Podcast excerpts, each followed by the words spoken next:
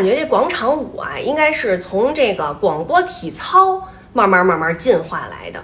就是小时候吧，上学的时候有这个课间操，大概其就是两堂课，反正十点左右，大家呼啦呼啦从那个教学楼上下来，排着队课间操。第七套广播体操现在开始，哎，是第七套不是？我也不知道第几套了，反正吧。工人呢就有攻坚操，我记得一电影《大李、小李和老李》，那那里边就是做攻坚操的时候，就一个女生，原来那会儿女生不是都梳两个这个边辫吗？一二嘚儿，她那个。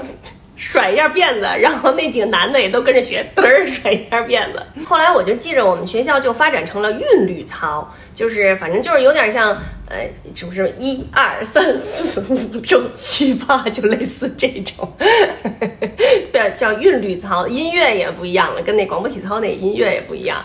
也不喊一二三四五六七八，也不喊了，就光是音乐，噔噔噔噔噔噔噔噔噔啊，就跟着这个音乐做，还扭着小屁股。我记着那会儿我不是坐大风车嘛，就去全国各地的学校里面拍他们那个上操呀，还有学校课外活动什么的。有一个云南的小学，他们呢是用所有的云南不是少数民族特别多嘛，各个少数民族的这个舞蹈。编成课间操，特别好看。然后他们每一个年级穿不同少数民族的衣服。我经常就是特别认真的观察这个广场舞，有这么几种。有一种呢是大家围成一个圈儿，转着圈儿跳的。嗯，这个是互相之间没有什么交流，嗯，动作也比较简单，在行进过程当中做动作。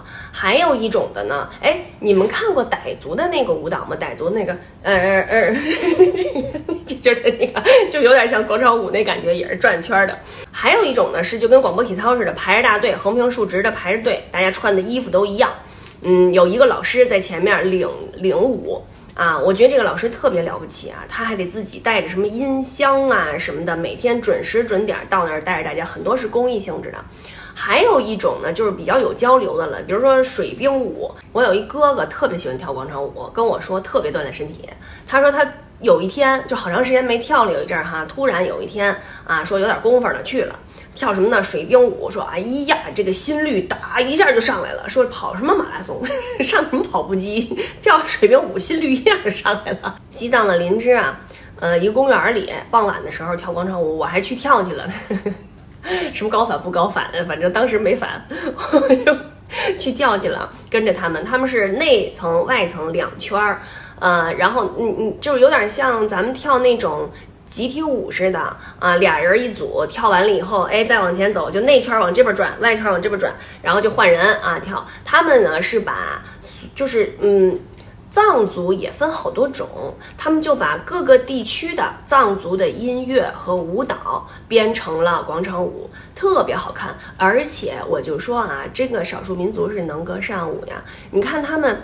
呃，有特别年轻的小孩儿，也有小朋友，也有年纪大的长者，大家都混在一起跳。它不像咱们这儿，好像就是嗯，岁数大的人多一点哈，嗯，这个这个小孩儿可能多一点，跟着爷爷奶奶来跳的，但是年轻人不多。林芝不是，我觉得广场舞哈，只要是不扰民的情况下。